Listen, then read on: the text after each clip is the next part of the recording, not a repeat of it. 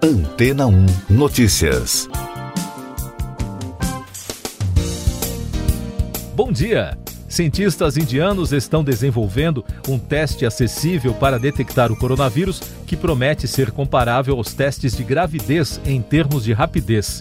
O teste Feluda recebeu esse nome de um personagem local, um detetive que usa uma tecnologia de edição de genes chamada CRISPR. Segundo a estimativa da equipe, o kit daria resultados em menos de uma hora e custaria cerca de 38 reais. O teste será produzido no conglomerado indiano Tata e poderá ser o primeiro teste do mundo de Covid-19 feito de papel e disponibilizado no mercado em grande escala. A Agência Reguladora de Medicamentos da Índia já liberou o uso comercial do kit. Antes da liberação, os pesquisadores fizeram experimentos com cerca de 2 mil pacientes, incluindo alguns que já haviam testado positivo para o coronavírus.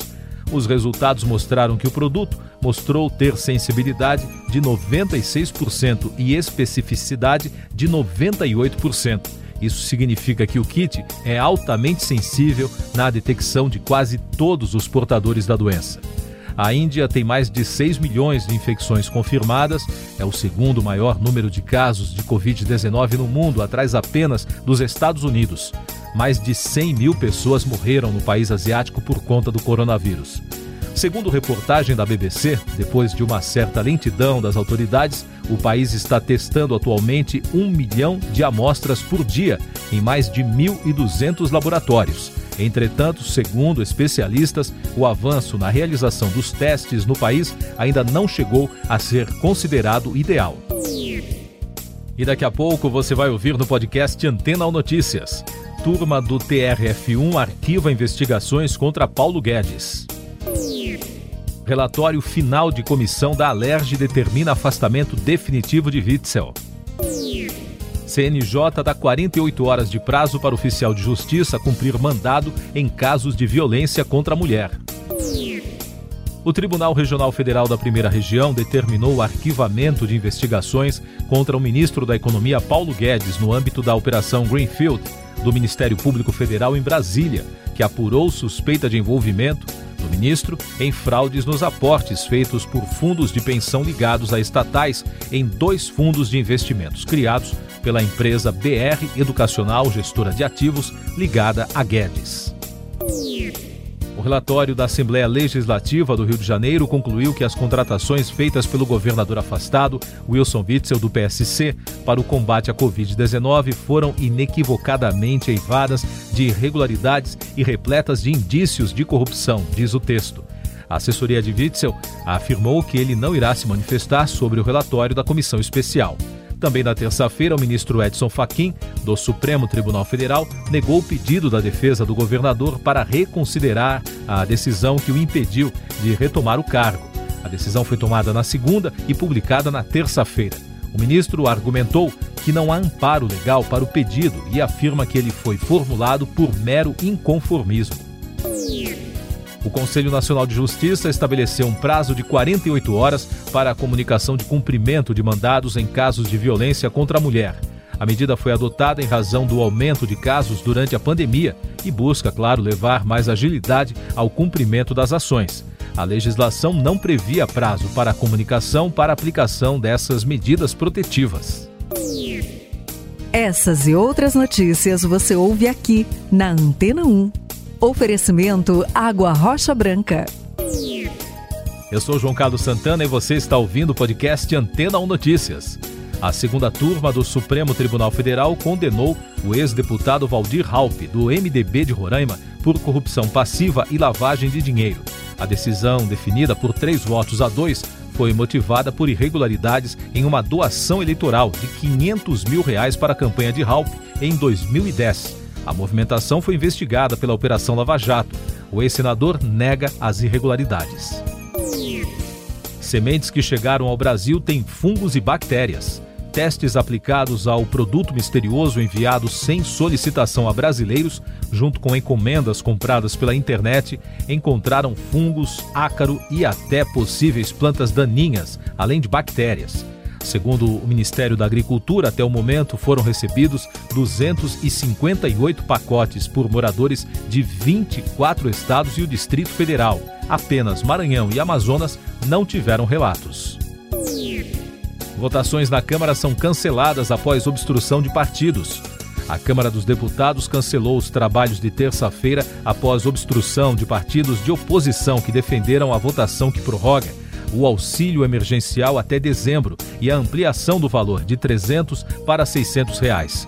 Por outro lado, os partidos da base aliada também obstruíram os trabalhos, mas pela não instalação da Comissão Mista de Orçamento, que irá discutir o programa social Renda Cidadã. E por falar nisso, o anúncio da proposta não será mais apresentado nesta quarta-feira como previsto. De acordo com o relator da PEC, a proposta de emenda constitucional, o senador Márcio Bitar, do MDB do Acre, a proposta será encaminhada somente na semana que vem. Ele afirmou ainda a jornalistas que o ambiente está mais favorável com a reaproximação entre o ministro da Economia Paulo Guedes e o presidente da Câmara Rodrigo Maia. Os depósitos em caderneta de poupança superaram os saques em 13 bilhões 228 milhões de reais em setembro. De acordo com o Banco Central, esse valor levou o saldo total em contas poupanças a 1 trilhão e 1 bilhão de reais, superando pela primeira vez a marca do 1 trilhão. Desde abril, quando o governo começou a pagar o auxílio emergencial, a poupança tem batido recordes sucessivos. Banco Central registra mais de 10 milhões de cadastros para o BIX.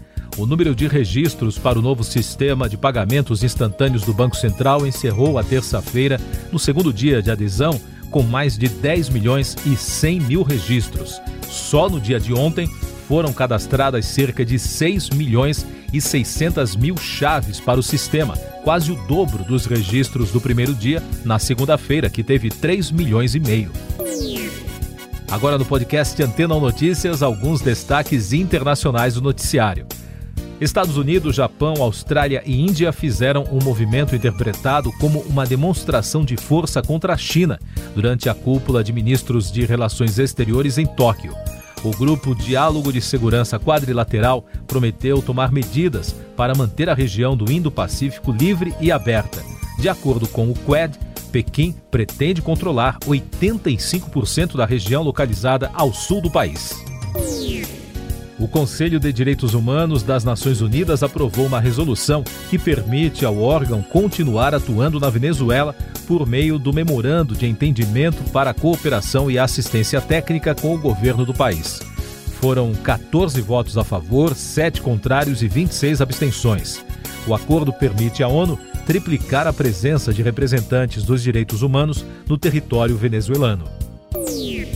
Donald Trump está extremamente bem, diz médico da Casa Branca.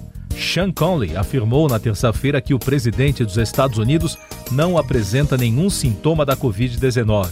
O médico disse também que o vice Mike Pence teve resultado negativo em mais um teste para a doença. Hoje, ele participa do debate entre candidatos à vice-presidência com a senadora Kamala Harris. De acordo com analistas, o debate entre os candidatos a vice-presidente ganhou mais atenção, agora que a saúde de Donald Trump virou tema central da eleição que ocorrerá no próximo mês. Jornais americanos informaram que o general Mark Milley, chefe do Estado-Maior Conjunto dos Estados Unidos, além de outros integrantes do alto escalão do Pentágono, foram obrigados a entrar em quarentena, incluindo os principais assessores militares do presidente. Eles foram notificados depois de receberem resultado positivo para o novo coronavírus. Agora, algumas informações sobre a pandemia no Brasil e no mundo. O diretor-geral da Organização Mundial da Saúde, Tedros Adhanom Ghebreyesus, disse na terça-feira, sem dar mais detalhes, que uma vacina contra a Covid-19 pode estar pronta até o final deste ano. Ele pediu por solidariedade e compromisso político de todos os líderes para garantir a distribuição igualitária de vacinas. O Brasil registra mais de 800 novos casos em decorrência da Covid-19. Segundo dados do Ministério da Saúde, o país registrou na terça-feira exatos 819 novos óbitos em decorrência do coronavírus, o que eleva o total de mortes pela Covid-19 a 147.494. Também foram notificados 41.906 novos casos da Covid, com um total de infecções confirmadas chegando a 4 milhões 969.141. Os senadores decidiram, em reunião de líderes na terça-feira, agendar para a próxima semana presencial, entre 19 e 23 de outubro, a sabatina do indicado para o Supremo Tribunal Federal, Cássio Nunes Marques e de outras autoridades. O processo de indicação do desembargador ainda não chegou à Comissão de Constituição e Justiça, mas a expectativa é que o processo chegue ao colegiado até a próxima quinta-feira, dia 8. O Conselho Nacional de Educação aprovou a validade do ensino remoto até dezembro de 2021, devido à suspensão das aulas presenciais pela pandemia do novo coronavírus.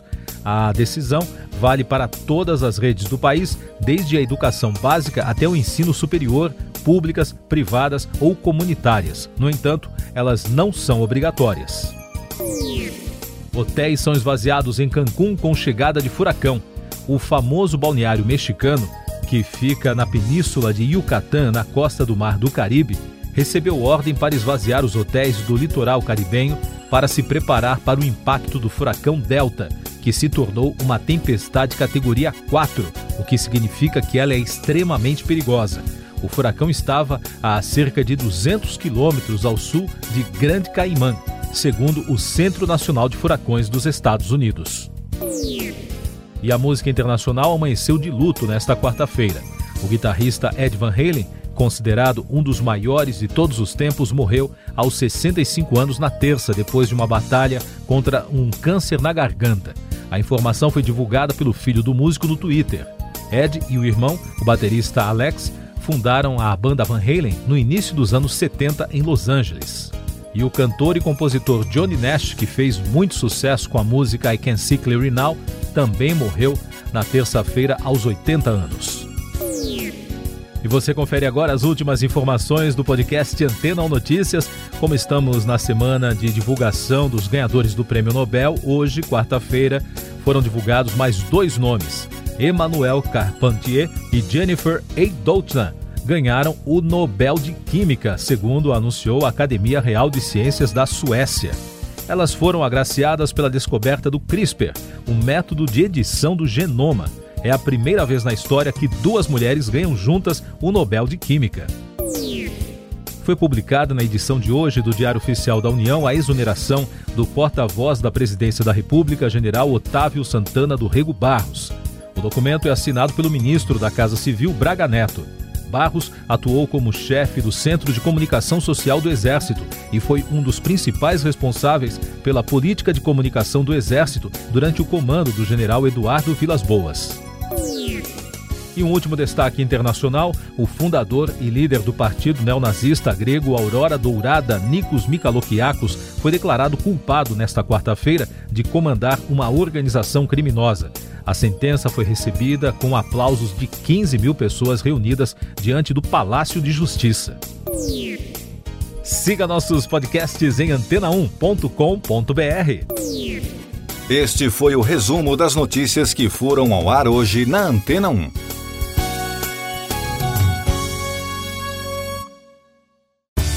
Depois de tanto conteúdo legal, que tal se hidratar com água rocha branca?